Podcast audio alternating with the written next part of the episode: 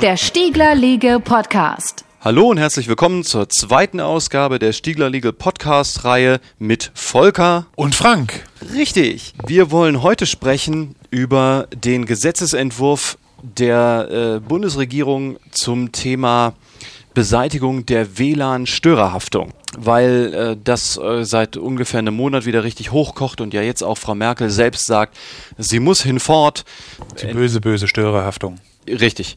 Selbst wenn ich persönlich der Meinung bin, die WLAN-Störerhaftung war bisher auch immer so ein ganz merkwürdiges Gebilde und ganz viel Rechtsunsicherheit für ganz viele Leute. Also wirklich vom, vom äh, Provider eines WLANs für ein Café, über Hotels, über irgendwelche Kongresse bis zu keine Ahnung was. Also jeder, der ein WLAN anbieten wollte bisher, hat sich immer gefragt, was muss ich denn jetzt eigentlich machen? Brauche ich so einen albernen Aushang? Muss ich so Nutzungsbedingungen abhaken lassen?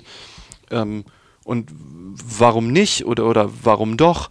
welche Konsequenzen drohen mir, wenn ich das nicht tue. Und jetzt, so ähm, lesen sich ja die Medien, soll nun die Störerhaftung ein für alle Mal vom Tisch sein. Und wir haben uns den Entwurf mal angeguckt und wollen heute darüber sprechen. Weil wir ein bisschen entsetzt waren. Ähm, wir machen mal einen ganz kurzen Überblick, was ist WLAN? Im Prinzip äh, hing, hing, früher mal ein Computer, wenn er Netzwerk äh, betreiben wollte, an einem Kabel.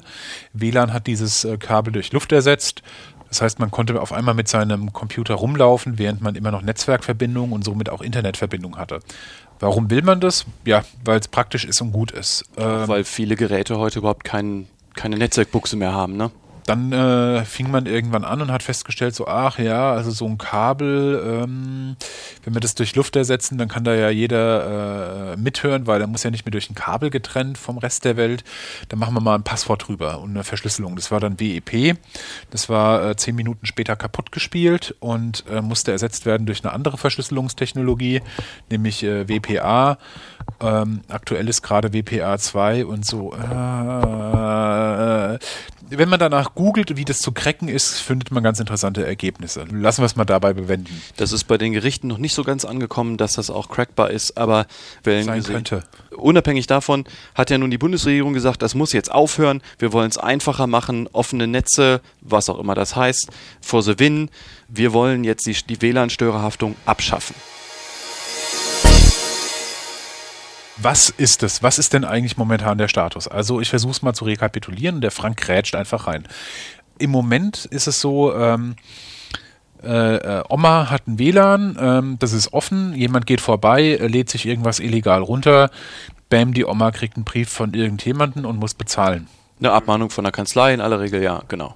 Ähm, und soll nun Geld dafür zahlen, dass diese dass diese Datei runtergeladen wurde. Streng genommen ist das eigentlich Interessante, dass das Anbieten, ähm, also das öffentliche zugänglich machen, heißt das im juristischen Jargon gar nicht so der Download. Aber genau, ähm, der Anschlussinhaber soll also, wenn es nach manchen Leuten geht, insbesondere den Rechteinhabern, weitestgehend haften. Also was immer mit da bei Filesharing oder bei was auch immer passiert, soll dem Anschlussinhaber angelastet werden. Und Aktuell ist es so, dass der Anschlussinhaber bestimmte Dinge tun muss, um sein WLAN zu sichern. Also klassisch, also das weiß auch jeder mittlerweile, ne? Ähm, sein WLAN verschlüsseln. Genau, das war damals ganz interessant, als das so aufkam mit dem Verschlüsseln. Da gab es dann so ähm, Leute, die haben Netzwerke kartografiert. Da waren dann so 80 Prozent offen. Ähm, ein paar waren so leicht verschlüsselt. Dann gab es irgendwie eine große Kampagne von der Computerbild, so alles super WLAN ist total toll. Und dann gab es immer mehr WLANs, die waren alle offen. Dann gab es so eine ähm, Computerbild-Kampagne. Also das ging dann halt durch viele äh, äh, Publikationen so, oh, alles gefährlich, verschlüsseln, verschlüsseln. Ähm, zwei Wochen später waren dann so 50 Prozent der WLANs verschlüsselt, nochmal vier Wochen später waren es 80 Prozent. Und dasselbe ist dann passiert, als man festgestellt hat, oh, WEP ist kaputt gespielt. Da wurde dann, hat man dann auf einmal gesehen, so, oh, äh, der, die Rate an WPA verschlüsselten äh, WLANs steigt massiv nach oben. Ja. Mit jeder, mit jedem Artikel in, in Zeitungen immer mehr. Gut, also jedenfalls das gehört natürlich dazu und ganz viele Leute, äh, insbesondere die Anbieter von in Anführungszeichen öffentlichen WLANs, also von Cafés, von Hotels, von Nagelstudios? Na, Nagelstudios haben sich immer gefragt, muss ich denn von jedem Nutzer eine Einwilligung abholen, dass er sich an geltendes Recht hält, dass er keine Rechtsverletzungen begeht und was auch immer? Oder reicht ein Aushang? Und all das soll ja, wenn man den Medien glaubt, ja nun endlich vom Tisch sein, weil ja nun endlich die WLAN-Störerhaftung beseitigt werden soll. Vor allen Dingen sollen zwei Paragraphen durch diesen Gesetzesentwurf geändert werden. Das für uns wichtigste aktuell ist der Paragraph 8 Telemediengesetz. Und dann gibt es noch äh, für Diensteanbieter, also für weitere Diensteanbieter, noch den Paragraphen 10. Ähm, darauf können wir auch noch kurz eingehen, aber interessanter ist vor allen Dingen der äh, Paragraph 8. Kurz noch zum Verständnis. Die WLAN-Störerhaftung, über die wir hier diskutieren, ist ja eigentlich ein Teil des Provider-Privilegs. Ähm, Was heißt das? Wir haben, wann immer wir so Internetzugriffe haben, ja nun verschiedene Leute, die da auch mit dranhängen und die auch Dinge tun. Ja. Also der, der Inhaber des Cafés oder des Hotels oder des Nagelstudios oder des was auch immer, von mir aus auch des, des Anschlusses in der WG, die von mehreren Leuten genutzt wird, ist ja nicht derjenige, der da wirklich Internet hinbringt, sondern der hat im Zweifel einen Vertrag mit der Telekom oder mit Kabel Deutschland oder Unity Media oder wem auch immer, also irgendwem, der dieses Internet bis zu seinem Anschluss zu Hause hinbringt. Das ist der Provider. Richtig. Die Telekoms dieser Welt. Und der, dass der Provider für Rechtsverletzungen über diesen Internetanschluss nicht haftet, das ist irgendwie angekommen. Mm, ja. Denn sonst hieße das ja, wenn ich zu Hause ein WLAN habe und einen Telekom-Anschluss und jemand äh, begeht darüber eine Rechtsverletzung, dann müsste ja die Telekom dafür haften. Genau, eigentlich. Und dass das so nicht ist, ist, glaube ich, klar. Also das Provider-Privileg, das hat man verstanden. Ähm, wir gehen jetzt sozusagen bei der Störerhaftung eine Ebene tiefer und sagen jetzt lokal, also im LAN oder im WLAN, das ist ja auch ein, ein lokales Netzwerk. Genau da wollen wir jetzt auch dem Anbieter dieses Netzwerkes irgendwie ein Privileg zugutekommen lassen, damit er nicht für alles haftet, was die, jeder Nutzer darin macht. Um es zu verkürzen, ist dann der Nagelstudio-Betreiber mit einer Telekom gleichzusetzen vielleicht, also juristisch natürlich nicht gleichzusetzen, aber so ähnlich. Man will sowas ähnliches wie, für, wie die, für die Telekom auch für den Nagelstudio-Besitzer haben. Im Moment ist er derjenige, der vollumfänglich zu haften hat für alles, was äh, die, die Nagelstudio-Gäste betreiben. Das, äh, also das ist nicht ganz so, aber auf jeden Fall ähm, soll das eher in Zukunft nicht mehr so sein, ne? wenn mhm. man den Medien glaubt, dann soll das ja in Zukunft noch weniger der Fall sein, als es aktuell ist. Auch der Anbieter eines öffentlichen WLAN irgendwo muss nicht für alles haften, aber er muss natürlich bestimmte Pflichten erfüllen, damit er nicht haftet. Weil mhm also technisch gesehen ist es natürlich klar, ne? Jemand hat eine Schnüffelsoftware, gerade bei so File-Sharing-Sachen und schaut sich die IP-Adresse an.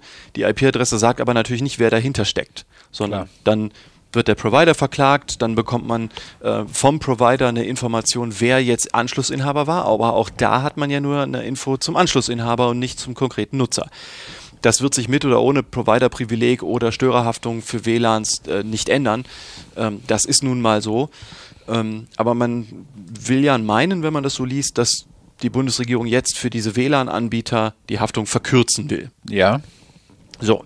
Äh, übrigens, ähm, es gibt aktuell wieder so eine, so eine Diskussion, dass auch Kirchen öffentliche WLANs anbieten wollen, die sogenannten God-Spots. Ähm, ganz lustig, da habe ich vor kurzem ein Interview gelesen. Ähm, die wären natürlich im Zweifel genauso haftbar wie alle anderen. Es sei denn, der Gesetzgeber macht dafür eine Ausnahme, das sehe ich aber aktuell nicht kommen. Hauptaspekt 1 der geplanten Gesetzesnovelle Angebliche Abschaffung der WLAN-Störerhaftung durch Veränderung des Paragraphen 8 Telemediengesetz. Gucken wir mal, was jetzt konkret in diesem Entwurf steht, der übrigens eine Konsequenz war einer EU-Rechtssache aus dem März dieses Jahres, wo genau diese Anfrage auch gemacht wurde. Also die Frage, wofür haftet denn jetzt ein, äh, ein WLAN-Inhaber oder nicht? Es geht vor allen Dingen um eine Änderung des Paragraphen 8 Telemediengesetz diejenigen, die den ersten Podcast von uns vom letzten Monat gehört haben, haben noch eine ungefähre Idee, was Paragraph 7 und Paragraph 10 TMG sind. Also die Frage, was ist mit eigenem Content nach 7 TMG, was ist mit fremdem Content nach 10 TMG, wofür muss ich haften, wofür muss ich nicht haften und so.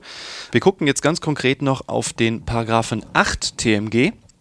der sich äh, mit der Durchleitung von Informationen beschäftigt, also im Grunde genau unsere WLAN-Nummer. Der Paragraph 8 aktuell sagt, Diensteanbieter sind für fremde Informationen die sie in einem Kommunikationsnetz übermitteln oder zu denen sie den Zugang zur Nutzung vermitteln, nicht verantwortlich, sofern sie ne, die Übermittlung nicht veranlasst haben, sofern sie die Informationen, die da übermittelt werden, nicht ausgewählt haben ähm, oder verändert oder so. Also im Grunde, wenn sie die wirklich nur durchleiten. Mhm. Dazu gibt es jetzt noch eine Ausnahme, aber es sollen jetzt nach dem Gesetzesentwurf zwei neue Absätze, nämlich die Absätze 3 und 4 hinzugefügt werden, die wir uns angeguckt haben. Und der neue Absatz 3 liest sich recht kurz und recht positiv für die Richtung, die die Medien so äh, vorgeben, nämlich die Absätze 1 und 2, also die Haftungserleichterung für den WLAN-Anbieter, gelten auch für Diensteanbieter nach Absatz 1, die Nutzern einen Internetzugang über ein drahtloses lokales Netzwerk zur Verfügung stellen. Okay, das heißt also, wenn ich das über Kabel zur Verfügung stelle, dann gilt es nicht. Richtig. Oder wenn ich das äh, über ein grünes äh, Kabel äh, anbiete, ist das okay, aber ein blaues ist dann nicht mehr okay, weil morgen kann man die Farben anders machen. Also ich bin da jetzt sehr pissig. Ich weiß. Auf jeden Fall äh, stimmt es. Äh, es gilt nur für drahtlose Netzwerke. Also sollte man auf die Idee kommen, warum auch immer, das Ganze mit LAN-Kabeln anzubieten, hätte man diese Haftungserleichterung auf jeden Fall nicht. Aber an sich klingt das ja schon mal gut. Das dicke Ende kommt in Absatz 4, in dem jetzt wieder Ausnahmen gemacht werden, die das eigentlich das kann ich glaube ich vorwegnehmen, eher noch umdrehen und eigentlich das Haftungsprivileg nicht nur ad absurdum führen, sondern eigentlich die Haftung noch erhöhen. Nämlich, er sagt, Dienstanbieter nach Absatz 3 können wegen einer rechtswidrigen Handlung eines Nutzers nicht auf die Beseitigung oder Unterlassung in Anspruch genommen werden, wenn, also das heißt, ne, dieses Haftungsprivileg gilt nur dann, wenn sie zumutbare Maßnahmen ergriffen haben, um eine Rechtsverletzung durch Nutzer zu verhindern. Was ist zumutbar? Korrekt, also haben wir plötzlich ein Zwei-Klassen-Netz, also von Leuten, die sich damit genau auskennen und zum Beispiel wissen, was ein Port ist, wie sie den sperren können, was für Applikationen über welche Ports kommunizieren, also ganz konkret, was ist mit BitTorrent-Ports, ja. ähm, und so oder vielleicht sogar Filterung nach einem konkreten Inhalt, denn BitTorrent-Clients lassen sich ja auch auf allen Ports äh, betreiben. Aber der Gesetzgeber macht jetzt noch zwei kleine Konkretisierungen, nämlich die Haftungserleichterung soll insbesondere nur dann greifen, wenn, und das sind kumulative Voraussetzungen, also beide müssen vorliegen, erstens angemessene Sicherungsmaßnahmen gegen den unberechtigten Zugriff auf das drahtlose lokale Netz ergriffen wurden und zweitens wenn der Zugang zum Internet nur dem Nutzer gewährt wird, der erklärt hat, im Rahmen der Nutzung keine Rechtsverletzung zu begehen. Total super. Die Frage stellt sich, was sind angemessene Sicherungsmaßnahmen gegen den unberechtigten Zugriff?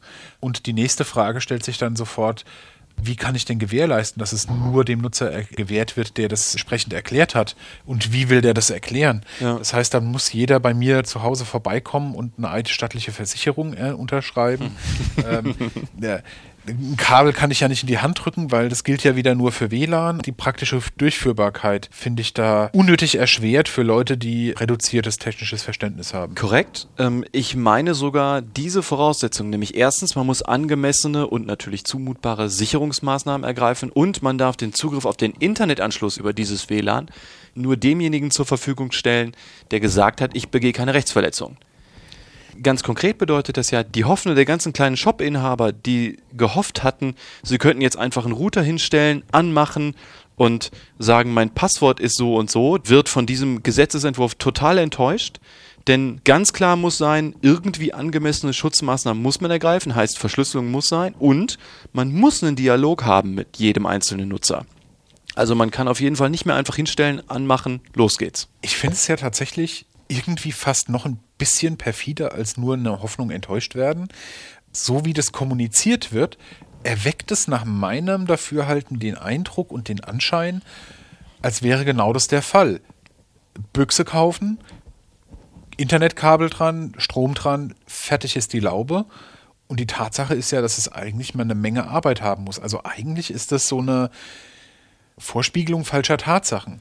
Also jemand, der nicht gewohnt ist, in so einem Telemediengesetz nachzuschauen, kann da in die Falle laufen, weil es wird so nicht kommuniziert. Es wird eigentlich gegenteilig kommuniziert. Bisher war es ja nie so hundertprozentig klar, was denn nun so ein Shop-Inhaber mit einem WLAN tun musste. Ob ein Aushang gereicht hat, ob man Nutzungsbedingungen abnicken lassen musste durch so eine vorgeschaltete Webseite oder was konkret denn da nun erforderlich war. Reichte ein mündlicher Hinweis, also zu Belegzwecken natürlich nicht, aber ähm, musste man sich das unterschreiben lassen, musste man es anklicken lassen, reichte ein Aushang. Vorher war das ja noch so nicht ganz klar, aber jetzt bedeutet es, man muss irgendwie eine Erklärung protokollieren, denn sonst kann man jedenfalls ein, eine Erklärung des Nutzers, dass er keine Rechtsverletzungen begeht, nicht beweisen. Mhm. Und das wird man müssen im Zweifel als WLAN-Inhaber. Das erinnert mich an, ein bisschen an Italien von vor zehn Jahren. Da äh, hatte ich für eine halbe Stunde Internetzugang in einem Internetcafé eine zehnminütige Prozedur mit ähm, Perso kopieren und Unterschriften und Versicherung, dass man nichts Böses macht, über mich ergehen lassen. Das ist dir in Italien passiert? Ja, ja, das war 2003, 2004, 2005. Witzig. Soweit ich weiß, ist das, worüber wir uns eigentlich unterhalten, diese WLAN-Störerhaftung, ein total deutsches Phänomen. Das ist in ganz vielen anderen Ländern völlig unheard of. Das ja. kennt keiner. Das kann man Touristen, die nach Deutschland kommen, ja kaum vermitteln die denken sich, hey, was soll das denn? Das kenne ich ja überhaupt nicht von zu Hause. Also eigentlich ist das ein total deutsches Phänomen. Hauptaspekt 2 der geplanten Gesetzesnovelle Anpassung der Haftung von Drittcontent-Anbietern durch Veränderung des Paragraphen 10 Telemediengesetz. Bei dem es darum geht, wie Diensteanbieter für fremde Informationen verantwortlich sind, also äh, eben nicht Content, den sie selber eingestellt haben, sondern den zum Beispiel Nutzer in irgendeiner Community dort reingebaut haben oder für Facebook-Kommentare auf deren Facebook-Seite und so weiter. Paragraph 10 Speicherung von Informationen im jetzigen äh, gültigen Telemediengesetz. Diensteanbieter sind für fremde Informationen, die sie für einen Nutzer speichern, nicht verantwortlich, sofern erstens sie keine Kenntnis von der rechtswidrigen Handlung oder der Information haben und ihnen im Falle von Schadensersatzansprüchen auch keine Tatsachen oder Umstände bekannt sind, aus denen die rechtswidrige Handlung oder die Information offensichtlich wird oder sie unverzüglich tätig geworden sind, um die Informationen zu entfernen oder den Zugang zu ihr zu sperren, sobald sie diese Kenntnis erlangt haben. Genau, bedeutet, wenn du Community-Inhaber bist oder Inhaber einer Facebook-Seite, dann haftest du zum Beispiel für Content, den andere User dort platzieren, nur wenn du Kenntnis davon hast, dass es rechtswidrig ist äh, oder nicht unverzüglich tätig wirst, das zu entfernen. Also heißt, wenn du es weißt, musst du was tun, aber solange das nicht so ist, das ist jedenfalls der Grundsatz, musst du nicht haften. Was erstmal praktisch ist. Der Paragraph 10 soll jetzt geändert werden, ne? also soll ein neuer Absatz hinzugefügt werden, der wie folgt lautet. Die Kenntnis von Tatsachen oder Umständen nach Absatz 1, aus denen die rechtswidrige Handlung oder die Information offensichtlich wird, wird vermutet, wenn es sich bei dem angebotenen Dienst um einen besonders gefahrengeneigten Dienst handelt. So, und dann ist ja schon die Frage, was ist denn ein besonders gefahrgeneigter Dienst? Finde ich ganz, ganz schwer. Also vor allen Dingen, wenn man sich überlegt, dass eigentlich auch hier wieder propagiert wird, dass man eigentlich die, die Störerhaftung verringern will. Konkret bedeutet das, dadurch wird es eigentlich schärfer. Was ist denn ein Dienst? Ist, ist ein Dienst sowas wie eine Webseite? Ist ein Dienst so etwas wie ein Protokoll? Also für einen klassischen Techniker ist ein Dienst ein, eine Webseite oder ein BitTorrent oder ein äh, Mail-Server? Das ist definiert. Das ist es auch nach dem Telemediengesetz eigentlich.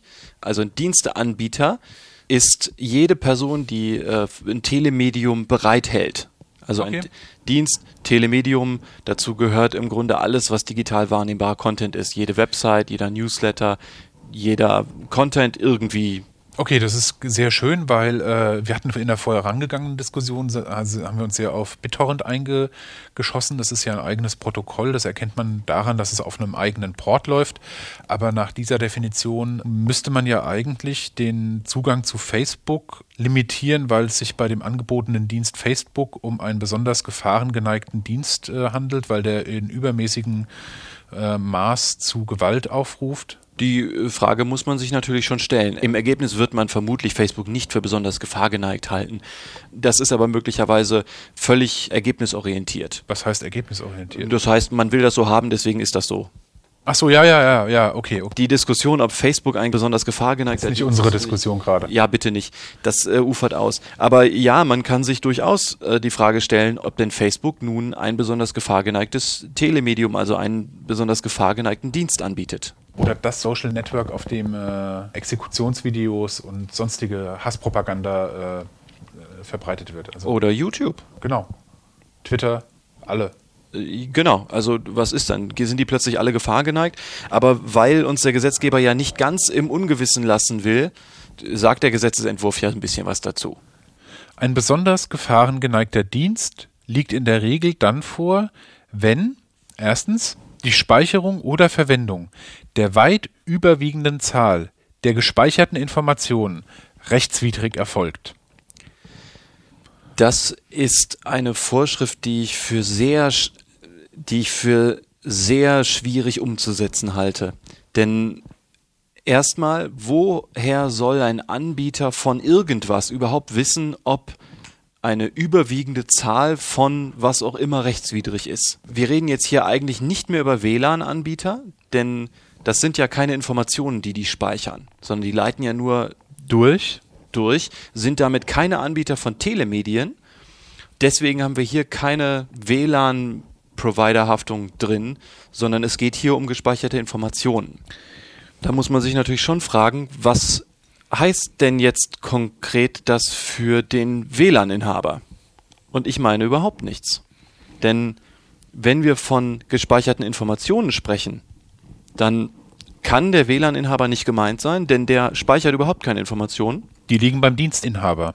Ja, beim Inhaber der Telemedien eigentlich, ne? Also auf der auf der im YouTube-Channel oder auf der Facebook-Seite oder auf einer Website oder wo. Der Torrent-Tracker auf einer Usenet-Seite. Genau, hat aber eigentlich mit der WLAN-Störerhaftung überhaupt nichts zu tun, denn der WLAN-Provider ist kein äh, Telemedienanbieter, sondern der leitet nur durch. Also da muss man weggehen, aber auch der Fremd-Content-Anbieter muss sich ja die Frage dann jetzt plötzlich stellen, was heißt das denn jetzt? Also woher soll ich denn wissen, ob die weit überwiegende Zahl der gespeicherten Informationen rechtswidrig ist? Das heißt ja, er müsste irgendwie, Alles durchscannen. wenn er nicht hell sehen will, muss er irgendwie durchsehen. Aber bei super viel Content wird er keine Ahnung haben, ob der rechtswidrig ist oder nicht. Content an sich ist ja nicht rechtswidrig, sondern der wird von irgendwem dahin gemacht und ob der User, der das dahin geladen hat, ein Recht dazu hat oder nicht, das lässt sich im Zweifel für den, für den Dritt-Content-Anbieter überhaupt nicht prüfen. Das zielt wahrscheinlich so ein bisschen auf YouTube ab und so, ne, mit der Filterung von, von bestimmten Wörtern, damit die ganzen Rechteinhaber, so die Sony Musics und so dieser Welt, ähm, noch ihre Rechte durchsetzen können. Aber man muss sich das durchaus fragen. Also, was soll das? Wie, wie soll der Medienanbieter das haben? Ich komme mal auf Absatz 2. Also auch wieder eine Definition, also ein Beispiel dafür, ähm, was ein besonders, äh, ein, also wann ein besonders gefahrgeneigter Dienst vorliegt, nämlich dann, wenn Der Diensteanbieter durch eigene Maßnahmen vorsätzlich die Gefahr einer rechtsverletzenden Nutzung fördert. Jo, das ist vermutlich gezielt auf Pirate Bay und Co. Oder Kino.to oder so. Aber hat auch wieder mit WLAN nichts zu tun, ne? sondern nur wenn jemand vorsätzlich, wie auch immer das beweisbar sein soll, aber das ist eine andere Frage, also wenn irgendwie Rechtsverletzungen gefördert werden und das Ganze vorsätzlich. Hat aber auch mit der WLAN-Störhaftung nichts zu tun. Ein drittes Beispiel für wann ein gefahrgeneigter Dienst vorliegen soll, ist, wenn In vom Diensteanbieter veranlassten Werbeauftritten mit der Nichtverfolgbarkeit bei Rechtsverstößen geworben wird. Heißt auch, wenn jemand irgendwie zu Rechtsverstößen aufruft, zu strafbaren Handlungen anstiftet oder so, dann soll das auch ein besonders gefahrgeneigter Dienst sein. Ich halte das für ziemlich schräg. Das ist, glaube ich, so ein Lex, äh, Lex Kim. So Mega-Upload und so. Ja, ja, ja, ich glaube, es, ist, es fühlt sich so ein bisschen an. Könnte gut sein, ja. Hat aber auch, wie gesagt, mit WLAN-Störhaftung nichts zu tun, nur damit. Es ist auf einer völlig, es ist auf der ganz anderen Seite von, vom, vom äh, Internetanschluss. Ja. Und viertens, ein besonders gefahrgeneigter Dienst liegt vor, wenn Keine Möglichkeit besteht, rechtswidrige Inhalte durch den Berechtigten entfernen zu lassen. Das ist auch eine ganz merkwürdige, um nicht zu sagen ziemlich beknackte Regelung. Denn bisher gilt ja, wenn ich ein Telemedium habe, irgendwas, wenn ich Google bin und ich habe YouTube oder wenn ich Facebook bin oder ich bin der Inhaber einer Facebook-Seite und jemand kommt zu mir und weist mich auf die Rechtswidrigkeit von Drittcontent auf meinem Telemedium hin, muss ich ja sowieso tätig werden. Und das heißt, ich muss die Möglichkeit, äh, rechtswidrige Inhalte zu entfernen, sowieso haben. Bisher muss ich es auf jeden Fall selbst machen können. Ähm, diese neue Nummer 4 soll nun jetzt sagen, das muss auch irgendwie der Berechtigte machen können. Heißt ganz konkret auch für Google, die müssen also, was sie wahrscheinlich eh schon tun, den Sony Musics dieser Welt einen Zugang geben, der ihnen erlaubt, Content zu löschen oder mm. zu sperren vor Zugriff. Zu sperren, ja soweit ich weiß, wird das bei großen Videoportalen gemacht, dass äh, Urheberrechteinhaber irgendwie von sich aus eine Sperrung von einem Video initiieren können. Das wird dann überprüft. In der Praxis wird das aber auch wieder riesige Wellen schlagen, denn da wird auch wieder die Frage sein, was sind denn rechtswidrige Inhalte? Und was muss denn jetzt der Rechteinhaber eigentlich vorbringen, damit er das tun darf? Denn wir wollen ja verhindern, dass jetzt Leute losgehen und einfach sagen, ach, das ist alles rechtswidrig, weg damit. Also das wird ziemlich sicher, wenn dieser Gesetzesentwurf so nun gesetzt wird, dann wird es dazu führen, dass es da ganz schön ruckelt, weil da die Telemedienanbieter und die Rechteinhaber äh, miteinander irgendwie ausklamüsern müssen, wie denn nun eigentlich angeblich rechtswidriger Content vom angeblich Berechtigten gelöscht werden kann oder gesperrt werden kann. Und wie kann man verhindern, dass Unberechtigte äh, von fremden Leuten den Content löschen? Richtig. Wow.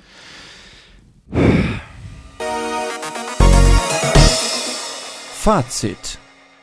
Okay, aber heißt, Fazit, das wir ziehen, ist, der Gesetzesentwurf beseitigt die Störerhaftung überhaupt nicht. Ganz im Gegenteil meinen wir sogar eher, dass die Störerhaftung dadurch verschärft wird weil man jetzt auf jeden Fall einen Dialog braucht und weil man jetzt nach wie vor Sicherungsmaßnahmen ergreifen muss. Nach diesem Gesetzesentwurf wird es nicht reichen, einfach einen Router hinzustellen und zu betreiben und zu sagen, macht einfach, sondern dafür wird man auf jeden Fall nach wie vor den Kopf hinhalten müssen. Ja, was heißt das unterm Strich? Lasst das WLAN verschlüsselt. Ja, das sowieso, aber heißt auch, diese angebliche Erleichterung der Störerhaftung, nach meiner Meinung wird es nicht mal klarer, sondern es wird eher ein bisschen verworrener. Das sehe ich genauso. Mhm. Ähm, und äh, leider muss ich alle enttäuschen, die jetzt gedacht haben, ach, ich mache mal so ein WLAN bei mir im Laden auf und äh, dann kriegen alle Leute so ein Passwort, denn ich hafte ja für nichts mehr. Das ist leider so nicht. Das ist schade. Das wäre so schön geworden. Wie auch immer, allen, die nicht so richtig wissen, was denn im Fall eines äh, rechtswidrigen Zugriffs über das eigene WLAN passieren kann, wie eine Abmahnung funktioniert, was man vortragen kann oder so, empfehle ich meinen äh, hier auch verlinkten Blog-Eintrag. Dazu können wir beide aber auch nochmal in Ruhe sprechen, denn ich glaube, das interessiert eine Menge Leute wie man sich verteidigen kann, in welchen Fällen man denn nun nicht haften muss und was das denn nun konkret bedeutet. Vielleicht auch dann direkt mit einem Update dazu, was denn jetzt bei dieser angeblichen WLAN-Störer-Haftungserleichterung rausgekommen ist. Okay, also bis zum nächsten Mal. Wir freuen uns darauf, euch wieder im Ohr äh, begrüßen zu dürfen.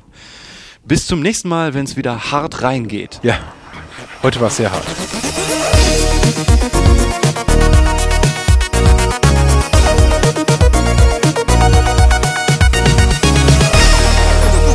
Der Stiegler Liege Podcast.